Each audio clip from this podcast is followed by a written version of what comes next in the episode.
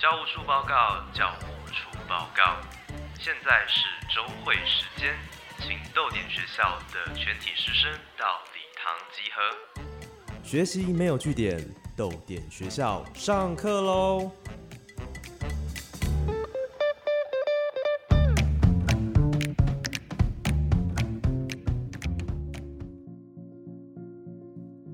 各位同学，大家好，我是历史科老师翁继安。这堂课让我们用历史的眼光来读书，透过一本又一本有趣的书籍，走入过去人们的心灵，理解他们与我们所身处的世界。今天我们要读的书是内佛舒特的《世界就是这样结束的》。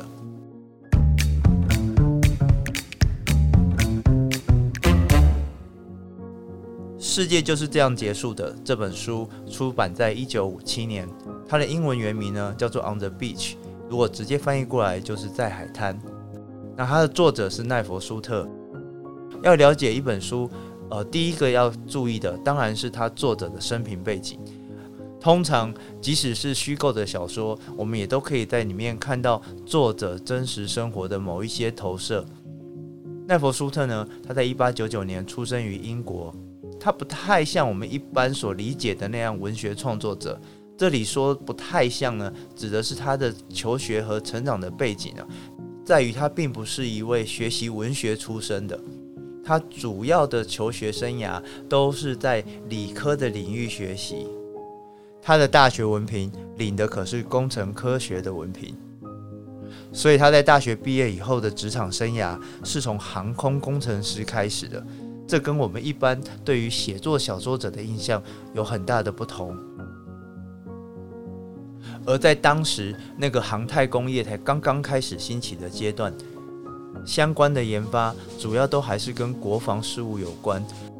所以，当一九三九年第二次世界大战爆发的时候，舒特呢也就顺理成章的加入当时的英国皇家海军。那当时呢，舒特已经四十岁了。加入军队当然不会让他去前线作战，这样呢也太淹没了他的才华。所以他主要的工作和任务呢，都是负责在后方进行武器的研发。等到战争结束之后，因为种种的因缘巧合，他在一九五零年代的时候移居到了澳洲墨尔本，然后他的后半生呢都在澳洲墨尔本度过。那也在澳洲墨尔本呢，他开始接触到了赛车这项运动。那不管是他之前的这种航太工程师的背景呢，或者是说他在澳洲从事赛车的运动，都可以见得他性格里面理工人的那一个面相。在这个理工人面相之外呢。那另外一个我们所熟悉的舒特，当然就是他作为小说创作者的身份。可以说，作为小说家和作为工程师这两件事情，在舒特的人生当中是一起进展的。也因为呢，这两个身份呢，多少还是有一些冲突和抵抗。比如说，你听到一位工程师说他的呃另外一个专业是小说家，我想你并不会因此对他在工程上面研发的技术有太大的加分吧。所以内佛苏特其实是他的笔名，他的全名应该叫做内佛苏特挪威。但是为了要能够不会干扰到他工程师的生涯，所以他把他的姓氏挪威拿掉，用诺佛苏特当做他写作的名字。他第一本完成的小说是在一九二三年，也就是他二十四岁的时候。虽然说这本小说一直要到很后来才出版，但是从那个时候开始，笔耕不缀。陆陆续续的出版了许许多多部的作品，可以说是一个产量非常持续和稳定的作家。那也因为他有这个写作的专才哦。刚刚有提到说他在呃二次大战的时间于军中服务的时候，他一方面的工作当然是借重他在理科上面的研发技术，但是另外一方面呢，他也因为这个写作能力，曾经被派驻到法国，在诺曼底登陆的时候呢，担任当时的。战区的通讯记者负责回报战时的状况。那他写作生涯的代表作，当然就是我们今天所要谈的，在一九五七年出版的这本《世界就是这样结束的》。当时的他已经移居到了澳洲墨尔本了。我们在《世界就是这样结束》这本小说里面，大概也可以看到舒特一生的这种种经历的投射和投影哦。所以这本书它能够成为一本大卖的畅销书，在一定的程度上，也可以说它是舒特人生的种种阅历的提炼哦。小说的舞台呢，其实就是设定在澳洲的墨尔本。连刚刚所提到的，像舒特在澳洲时候所参与的赛车运动，也成为书中呢很重要的一个情节。那我们来回头看看《世界就是这样结束》的这本小说吧。这本小说如果要一言以蔽之的话，它谈的是一个末日的世界。这个末日的世界是在第三次世界大战爆发之后的末日。书中设定的世界末日发生在一九六三年，在一九六三年的时候，世界进入了第三次世界大战，而这第三次世界大战呢，就是一场完全的核子弹的战争。在这场核子大战战争的开头，是由阿尔巴尼亚对意大利的攻击开始，然后接着呢，就是一连串的连锁反应所激发的大混战，比如像。埃及对英美发射了核弹，那英美呢又错认了报复对象，对苏联进行了攻击，而苏联呢则将攻击的焦点呢对向了北约，还有当时的中国。总之，世界就在一连串的这样的核弹混战当中走向了灭亡。整个北半球可以说在核弹一波又一波的攻击当中，人类的文明被彻底的毁灭。但是世界就是这样结束的。这本书的独特之处就在于它怎么样去描写这个末日的过程。它并不是像刚刚我们讲的这么像一部所谓的呃报道文学，或者是说像传统的这种历史叙事的这样模式去描述世界大战。舒特反而别开生面，采取了另外一个视角，他将焦点放在了。南半球的澳洲墨尔本，这里成为了人类文明最后的基地。尤其是当北半球在一连串的核弹轰炸之后，不只是文明被摧毁，整个北半球也笼罩在核爆之后所引起的辐射层的笼罩下，音讯全无。人类最后、最后、最后的希望，只剩下南半球澳洲这个净土。而舒特就将焦点放在这一个净土上面，最后所生活下来的这些所谓的幸存者们，他们对于北方目前的状况一无所知。书中的主角之一呢，就是一位美国派驻在澳洲墨尔本的潜艇舰长，他在书中有个很重要的任务，也就是说，他要负责驾驶他的潜水艇前往北方。这些战争过后的地狱里面进行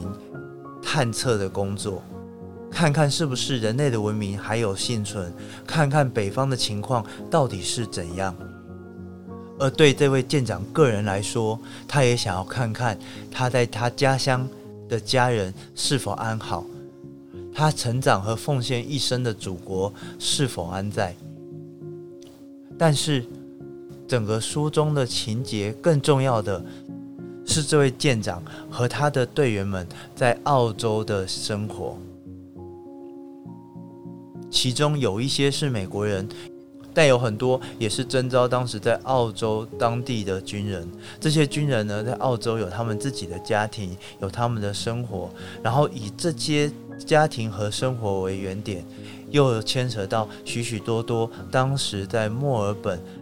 一般人所生活的情况，这些在澳洲生活的人们依旧维持着他们日常生活的样貌，仍然过着他们平凡的每一天。即使对于未来怀抱了种种的不安，即使知道北方的文明已经被彻底的破坏，也知道辐射层可能在不久的将来就会席卷到这个大陆。但是呢，他们多少还是心存着某一种可以说希望，也可以说是侥幸的情感，希望在北边能够传来好的消息，希望听到人类的文明并没有因为核弹被彻底的摧毁，希望听到辐射层的扩散或者是核爆所带来的种种的副作用和后遗症已经得到妥善的处理和解答。而所以书中这位男主角他们舰队所扮演的角色，也就是一次又一次的希望的探寻，而最终这每一次探寻都得到了是一个负面的消息，得到的是更绝望的描绘，而这个在南方最后的净土。也一步一步一步走向了末日，而整个世界就是这样结束的。这本小说也就在描述，在这块土地上面，这一些可以说是平凡的人们，不管是他们是军队的军人，或者是一般的平民百姓，如何面对末日来临的过程。而这本书的英文原名。On the beach，在海滩，它其实是一个多重的含义和多重的指涉。它一方面指的当然是墨尔本这座滨海城市里面所生活的人们；另外一方面，我们也可以把它解读为书中男主角他一次又一次驾着潜艇，在北方这些战胜残骸城市的海滩上面的所见所闻。而另外，在海军的专业术语里面，On the beach。也指的是即将要卸任退休的意思，而这样子所谓的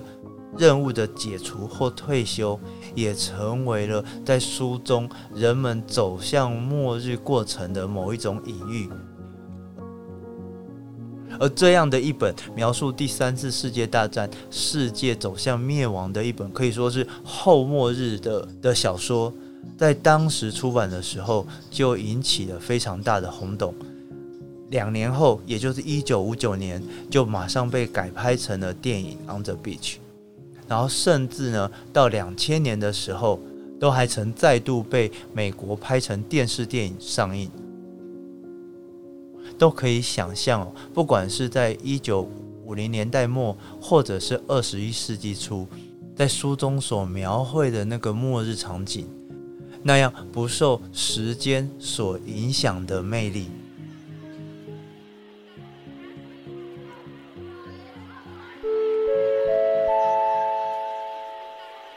处广播，学务处广播，我是夏玲老师。这一次校外教学，我们要去高雄盐城参观停下来的书店，这是穿越时空的旅行哦。想参加的同学，请向各班导师报名，谢谢。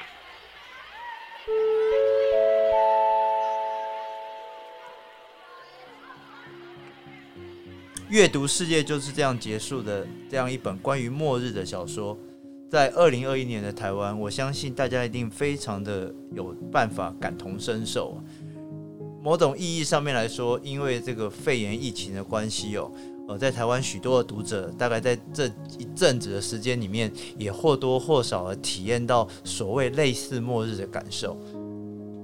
那些我们所熟悉的日常，那些在生活当中如阳光、空气、水一般再自然不过的存在，在一夕之间都被扭曲。曾经熟悉的种种，都变成了某种遥不可及的奢求。我们所习惯的日常风景，不管是人来人往的城市街头，或者是挤满观光客的风景名胜，随着病毒的流行，那些出现在其中的人群都被抹去了。即使是我们在心中依旧相信，关于疫情还是有一些解答。关于未来，我们还是有所期盼，但是那个压抑在心中的绝望的感受，那些被压抑在心中的负面的能量，我想那个大概就是属于末日的感受。而这样一种末日的氛围，对我们今天来讲，它就像是固体一般的扎扎实实的驻扎在我们的生活当中，影响着我们生活当中的每一个环节。而同样的情况也发生在世界就是这样结束的。他所写成的那个一九五零年代，虽然说在一九五零年代他们没有面对像我们今天这样严峻的病毒的挑战，但是在一九五零年代造成他们那个末日感受的是来自于美苏两强因为意识形态而分成两个巨大阵营的冷战对峙。虽然在二次世界大战战后的人们不像今天病毒随时可能在他们身边潜藏，随时会引爆下一波传染的危机。然而，他们对于末世的恐惧，搞不好还比二十一世纪的今天来得更为强烈。首先，当然是接连两次世界大战的影响。战争从少数军队的对峙变成了整个社会国家的总体战，每一个人都会被战争体系所卷入，或多或少直接间接的加入了作战的行列。战争影响了所有人的生活。更可怕的是，二次世界大战还是以原爆画下句点。人类发明了原子弹这项惨无人道、无差别攻击，影响深远，甚至可以毁灭掉我们所有文明所新建起来一切的武器。某种意义上，在无数充满智慧的科学家的手中，人类发明了整个人类文明的自我毁灭系统。两次世界大战到一九五零年，短短三十年不到的时间，过往人们对于进步的那种乐观的气氛与期待，早已被彻底的摧毁殆尽。然而，即使付出了这么惨烈的代价，换来的还不是永久的和平，而是另外一场。变相的战争，以美国、苏联两大阵营为中心，建立起了一个冷战的对立格局。那通常我们在谈冷战这个概念的时候，这个名词我们都会回溯到它的源头哦，通常都会追溯到小说家乔治·欧威尔。那我们对乔治·欧威尔比较有印象的是，他曾经写过《动物农庄》和《一九八四》这些小说的作品。不过呢，乔治·欧威尔在很长的一段时间呢。他也曾经写过一些政论的文章哦，然后他曾经在一篇政论的文章里面呢，预言到美苏哦将会在二次世界大战战后呢，因为意识形态而引发冲突，构成没有和平的和平，而且他也强调说，这样没有和平的和平呢，还是在核战的阴影底下所爆发的冲突和对立哦。那么，一如欧威尔哦，他对于二十世纪这样政治运作的敏锐度哦。战后呢，确实如他所预言的，美苏双方哦，快速的呢，依据地缘哦，切割出各自的阵营哦，在世界各地哦，建立起那道冷战对立的边界哦。所谓的冷战呢，当然就是说，它并没有实际的热战，也就是实际的战争哦。美苏两国并没有直接的对对方哦进行作战的行为哦，但是呢，并不表示冷战过程当中哦没有所谓实际的热战的进行，只是这些实际的战争哦都被局限在一些非常小的区域里面，然后美苏以这些区域为舞台哦，彼此作战和角力哦。你我们如果讲的通俗一点哦，其实就是以邻为祸，以邻为战场哦，在别人家打战的意思。那这些大小不一的区域战争呢，在最有名的呢，其实也就是在亚洲的战场，比如说韩战和越战哦。而韩战和越战呢，也成为了近代美国历史上哦很重要的难以填平的两道伤口哦。那除了这样子实际的区域热战以外哦，美苏双方呢也致力于核武的开发和扩充，有一点点像是在比拳头大小、比肌肉大小的那样哦，借由核武的开发和扩充哦，双方呢展现出各自的威力，然后不断的研发出威力更强大、搭载更容易、攻击范围更为广阔的核子武器哦。然后也就形成了后来史家所说的军备竞赛哦，而这样子的核子的军事竞备哦，也并不只有美苏两强而已哦，也包括双方周边的盟国也纷纷完成各自核武的准备哦，拥有了发射核弹的攻击技术哦，而这个双方阵营完成核武装建的时间哦，也正是在一九五零年代前后。而两大阵营这样无止境的武装竞备呢，其实最终的目的也都是在确保，只要战争一旦发生，不管是哪一边的阵营先挑起的，另外一边呢都能够快速的进行反击。只要有一边按下了核弹的发射钮，另外一边呢都能在最短的时间内呢迅速的进行反击，也就是后来非常有名的所谓相互保证毁灭原则哦，mutually assured destruction。那这英文的三个字母呢缩写刚好就是 MAD 哦，也就是所谓的疯狂原则哦。在这样的原则下，整个冷战的核武扩建。胜利已经不再是双方主要的追求了，而是在这个过程当中确保对方和自己一样的毁灭哦。换句话说，双方所追求的是一个同归于尽的恐怖平衡哦。而这样的恐怖平衡，从五零年代开始，可以说贯穿了将近三十多年的时间哦。这当然是一个非常令人觉得恐惧和绝望的一种战争状态哦。就像刚刚的那个譬喻所形容的，人类呢建立了一个自我毁灭自己的方式，而这个方式呢，它的按钮呢就在世界这些拥有核武强权的国家的领导者手中。只要一个不小心擦枪走火，只要有任何。一个这样的军事巨头按下的那个按键哦，一连串的连锁反应，我们大概都可以确定，人类的整个文明将会在瞬间被毁于一旦，甚至连我们所生存的这个星球哦，上面所有的生物也都会随着人类而陪葬。一九五三年哦，上任的美国总统艾森豪，他是二战的英雄，也是军旅出身的总统，所以他对于相互保证毁灭这样自我毁灭的原则哦。可以说感触最深。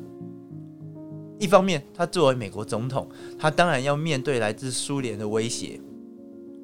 所以他必须要不断的增强国内的武力，来确保美国在军事竞赛上面的胜利，或至少不要落后。但是另外一方面，龙马出身的他，比谁都了解，假如战争走到了核武这一步，那带来的后果会是多么的可怕。所以艾森豪他也在两者之间呢不断的摆荡，一方面是要进行军事的扩充，另外一方面又非常厌恶这样军事扩充所可能造成的后果。所以他曾经悲观的和他的朋友表示，战争意味着竞争。然而，如果这样的竞争结局是敌人的毁灭和我们的自杀，那这样的竞争又有什么意义？而到他一九五九年第二任任期的时候，他政治沮丧的表示：“假设真的发生了一场核武大战，你干脆就走出去，见人就开枪，然后对自己开枪。”他更敏锐地意识到，这样冷战的对峙以及核武的竞赛，创造出一个庞然巨大的怪物，也就是军事工业复合体。在他的告别演说当中。特别提出了军事工业复合体这样的概念，也就是说，随着美苏双方在武力上面的扩张，原本是为了保家卫民的这样子的军事工业呢，反而反客为主，因为巨大的利益，成为一个不受控制的庞然巨兽，在这涉及了军事工业、军队和政府部门之间。紧密结合的这样的利益共生的关系，他们的目的并不是要追求和平这样的公众利益，而是要能够促进不需要的对立跟军事的行动，让军事工业复合体内部的每一个成员都能够获取到最大的私利。换句话说，在这样的战争里面。已经没有任何高尚的目的，也没有什么和平的追求，只有军事武力不断的扩张，而在不断的扩张当中，将人们推向了灭亡。而艾森豪就在他的告别演说当中，对这样的军事工业复合体提出了最严厉的批判，希望美国人民能够正视这个失控的野兽。我们大概可以推想，作为美国总统的艾森豪会在告别演说当中特别提出这一点，可以见得他在冷战过程当中那样的内心的煎熬。一方面厌恶军事的扩张，另一方面又不得不增加军事的预算来面对苏联的威胁。当美国总统内心都如此的煎熬、如此的焦虑、如此的无力和沮丧，一般人民势必生活在更无力、更沮丧的氛围当中。对一般人来说，世界末日不再是一个遥远的概念。或者只是虚构创作的主题，而是只要任何的一个军事强国的巨头所下一道命令，按下一个按键就会发生的现实。这样子的一种世界末日的悲观的气氛，可以说贯穿了整个一九五零年代。当时候美国政府。呃，他为了要能够教导人民如何应对核战的攻击，拍了许许多多的宣导短片。那么在这些宣导短片里面，最有名的应该就是《卧倒并掩护》这一支影片哦。那它的英文叫做《Duck and Cover》。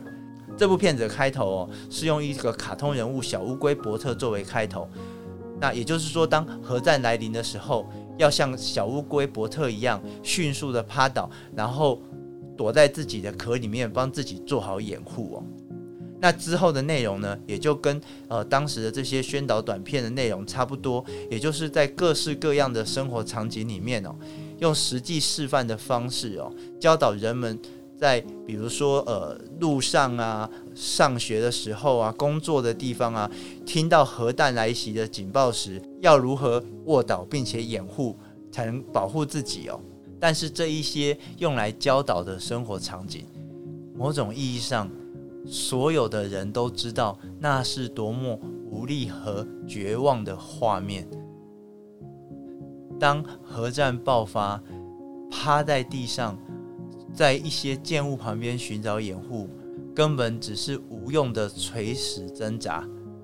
这一些用来教导的片段。反而成为了某一种核战末日的嘲讽，或者是说预言，更加深了人民的那一种恐慌感。所以在当时，许多的美国居民呢，会在自己的家的地下室去建立了这种所谓的防空洞，或者是这种安全屋，也就是想要来应对一旦发生这种核战的末日，他至少可以躲在家里面的地下室。这样子的现象。再再说明了当时在欧美国家里面，这样子的末日气氛是多么的强烈。而写于一九五七年的世界就是这样结束的，可以说就是这样核战末日恐惧的凝结。而舒特在书中所试着描述的那一些人们的生活。虽然是虚构，但却无一不是体现了生活在冷战中人们内心最深层的恐惧。书中他当然用非常夸张的方式去形容世界末日的来临，比如说阿尔巴尼亚对于意大利的攻击，在某种程度上是会令人觉得哑然失笑的，但是这也反映了一些当时的。国际的现实，或者说至少是舒特眼光当中的国际现实，也就是核子武装竞赛，如同某一种病毒的扩散。不只是所谓的第一世界这些强权拥有了核子武力，甚至连像阿尔巴尼亚这些所谓的强权最外围的卫星国家，随着冷战的进行，有一天也都会拥有发动毁灭世界核战的可能。而舒特呢，也就像刚刚所提到的，他并不刻意的去描绘一个戏剧性张力的世界末日，他反而将视角放在遥远的澳洲，一个比较置身于北方这两大阵营强权对抗的国家，借由这样的一个旁观者的位置来说明。就算不直接卷入这样的战事，就算在过程当中没有实际的去参与作战，一旦核战爆发，即使是远离欧洲、亚洲、美洲的遥远澳洲大陆，最后都会被卷入世界的末日当中。借由这块大陆上面那一些平凡人们的生活，那一些跟我们一样一样的工作，一样的有家庭，一样拥有各自兴趣和嗜好的平凡人们，在面对了这样一场世界大战后，那样只能一步步看着世界毁灭的无力。对于刚刚所提及的那一个相互保证毁灭原则，舒特做出了最沉痛也最让人心痛不忍直视的控诉，而这样的控诉，也正说明了为什么世界就是这样结束的。这本书，不管在五零年代的当时，或者是在二十一世纪的今日。读来依旧令人感到沉重的共鸣，因为即使在一九九一年苏联解体，人们都以那一个时间点作为冷战的结束，但是衡量今日世界的政局，那个冷战所立下的格局，那个世界强权之间的角力，以及那一些一直存在在那边的核子武器。也只不过是换了另外一套形式，持续的威胁着人们，只是我们愿不愿意去正视这个问题而已。只要这些强权的核武国家有任何一个失控的领导者，我们随时都会像舒特笔下的那一些平凡百姓一样，无可奈何的去迎向。这个世界的终点，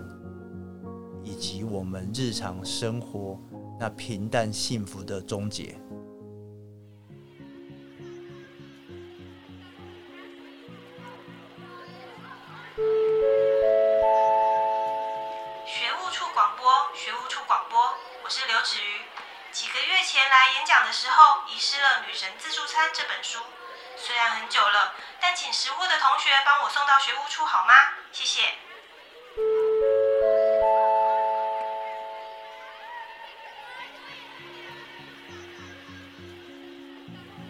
反战，这当然看起来好像是一个有点老旧的主题，但是它可以说是人类永恒的命运里面必须得要面对的问题。战争。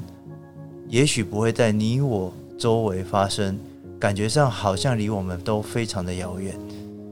我们总是习惯和平的假象，但却忽视了，当我们身处的和平的当下，在世界许多的地方，战事正在进行着，而也可能忽略了，在我们这看似和平的生活。它其实只是一个非常像浮萍一样浮在水面上的表象，在水面底下永远都会有波涛汹涌的激流，随时一个不小心，战争就会将这表象的和平给卷灭。我们当然可以用大声疾呼的方式去诉说战争的恐怖，去诉说战争所带来的种种的破坏。但也许更有说服力的，反而是像内弗舒特，世界就是这样结束的，用一种看似平淡、看似像日常生活般自然的方式，去诉说战争所带来的恐怖和恐慌。当你翻开《世界就是这样结束的》这本书的时候，你会看到他一开始引用了一位知名诗人 T.S. 艾略特的诗，诗写道：“在这最终的会晤点，我们一同摸索，且互不交谈，齐聚在这翻掌之河的滩上。世界就是这样结束的，世界就是这样结束的，世界就是这样结束的，非以一声轰天巨响，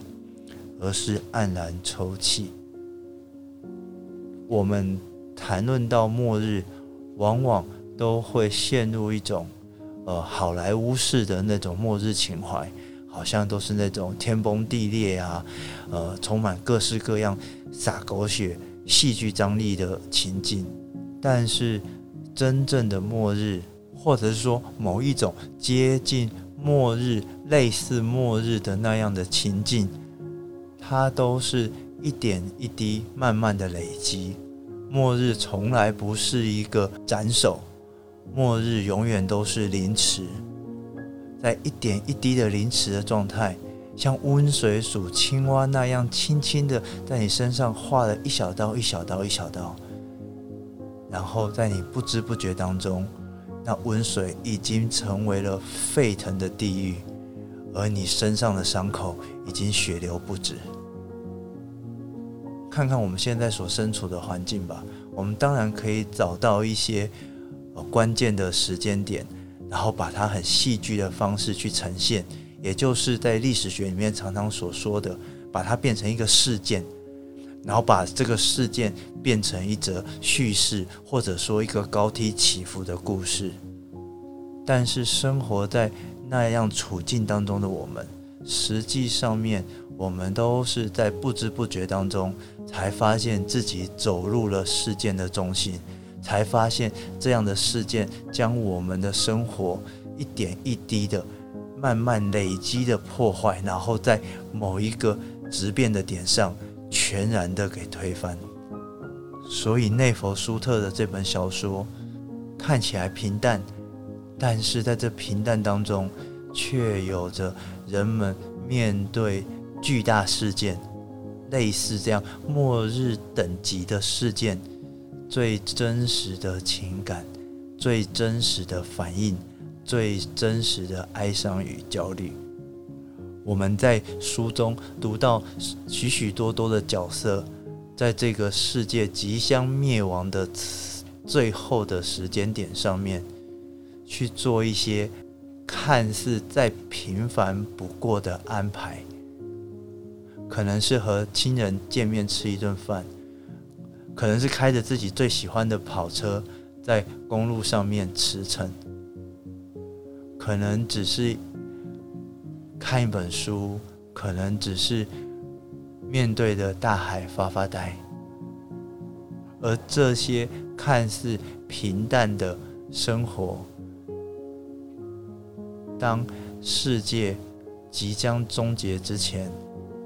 突然间都变得再珍贵不过，也因为世界就是这样结束了。这本小说，它所涉及的反战主题是一个具有普遍价值、永恒的命题。也因为这本小说所描述的那种日常生活的平凡的情感，是每一个人都能够感同身受。是每一个人在面对绝望的时候都能产生共鸣的处境，所以这本小说才能够历久弥新，才能够在不同的时空情境底下读来，它都能够诉诸我们在感性上面的共鸣和在理性上面的认同。在这里，想要和大家分享。一个跟世界就是这样结束，《On the Beach》这一本小说，一个有关系的音乐作品。这首歌叫做《Every Day Is Like Sunday》，每天都像星期天。演唱者叫做 Morrissey，他是英国非常有名的摇滚乐团 The Smiths（ 史密斯乐团）的主唱。这首《Every Day Is Like Sunday》收录在他自己首张的个人专辑里面。这首歌的灵感来源正是内佛舒特《世界就是这样结束》的这本小说。莫里斯将《世界就是这样结束》里面的一些场景编入了歌词当中，用他那一贯纤细而冷静的歌声，去唱着那样迎向末日之前的平凡的生活。那是在辐射层即将侵入的前夕，天空是一片的灰暗，四周是沉静，没有声音，而每一天都像星期天一样。那一个每天都像星期天一样的意境，那样看起来好像平稳，好像沉静，但却又即将走向灭亡的不安。我认为莫里斯成功的捕捉了内佛舒特所想要表达的那个情境。如果明天就是世界末日，你会打算怎么样去面对呢？当然，这样的问题。听起来好像非常的愚蠢。不管从主观、客观的角度出发，我们大概都很难接受世界会有一天突然灭亡，我们的社会会崩溃，我们的文明会消失。毕竟人类几千年的历史不是都延续下来了吗？但是这种对末日的恐惧，一直是人类的某一种本能的最深层的反应和担忧。不管是宗教也好，不管是文学或者是其他各种媒介的创作也好，末日都是永恒的主题。末日这个主题之所以会成为人性的本能的恐惧，说穿了，这个道理也非常的简单。也许人类整体文明在一时之间。在人们有限的生活里面，不见得会看到末日的来临，但是每一个人，他最终都会迎接他个人的世界末日，也就是死亡。而死亡总是用非常意外的方式来临，总是用意想不到的方式来临，总是在我们觉得好像一切都没有问题的时候，突然间的来到。没有人能够提前预测自己的死亡，也没有人能够真的完全的准备好迎向自己的死亡。有生就有死，这是一件我们都理性上认知的事情。我们都知道自己的生命会走向末日，但是我们通常一般所采取的方式，都是在主观上面去忘却这样事情的存在。假装没有这个末日会在前面等待着我们，然后继续的过着我们那平凡正常的生活。这当然可以说是一种鸵鸟心态，但面对那样一个无解的末日，这或许也是人类在演化过程当中所培养出来的某一种正确的心情或态度。然而，假使我们真的去认知到、面对到我们的生命终将会走向个别的末日，终将会要结束。我们所拥有的一切，我们所认知到的一切，都将会随着我们意识的死亡，而在某种意义上全然的消失。如果这件事情是，没有办法扭转的。如果这件事情是必然面对的，那么最重要的问题，反而是我们要如何去应用我们有限生命的每一天。在这里，我并没有要去宣扬什么哦，要呃多积极呀，然后要将每一天都当做十天来应用的那种成功学。假设我们都将注定迎向那个死亡的末日，那么也许我们所真的该珍惜的，应该就是像《世界就是这样结束的》这本小说里面那些人物所做的一样，去珍惜我们那个日常生活里面那每一个看起来再平凡不过的感动，那一些我们所深爱的人。那一些我们所热爱的事，那些会让我们心情放松，让我们发自内心露出微笑的种种的事物，最美好的人生，不见得是要波涛汹涌，不见得一定要成功。最完美的人生，很可能是能够把握、能够珍惜那一些平凡日常的生命。听起来好像某一种 New Age 新世纪的高调，但是想想，在疫情之下，体验了这么强烈末日经验的我们，我想。没有人会去否定那一些我们过去所习惯的日常是多么的有重量，是多么值得我们珍惜。那一些我们觉得理所当然的人际互动，那些我们应该彼此互相关爱的人们，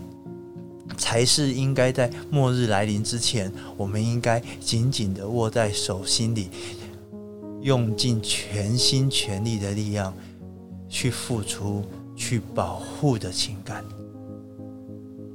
如果从这样一种个人末日的角度来看，那么内佛舒特的这本世界就是这样结束的。它不只是一个反战的末日隐喻，它同时也是人们终将面对生命尽头的某一种诉说。每一天都像平静无事的星期天。有一天，我们终将离去；有一天，人类整体的文明也应当会灰飞烟灭。真正重要的，也就像这本小说反复提醒的，不是去追求那不可能达成的永恒，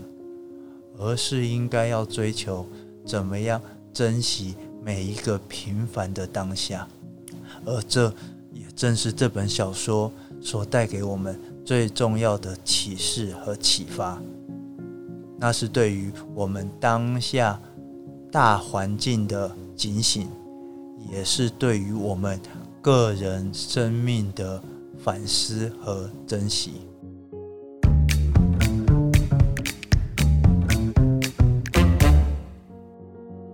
以上就是我针对。奈佛舒特世界就是这样结束的这本小说的讨论。那下课之前呢，呃，老师呢要交代本周逗点学校的回家作业，欢迎同学陪我一起思考。这个作业很简单，刚刚我们其实已经在上课过程当中提过了，那就是请大家去假想一下，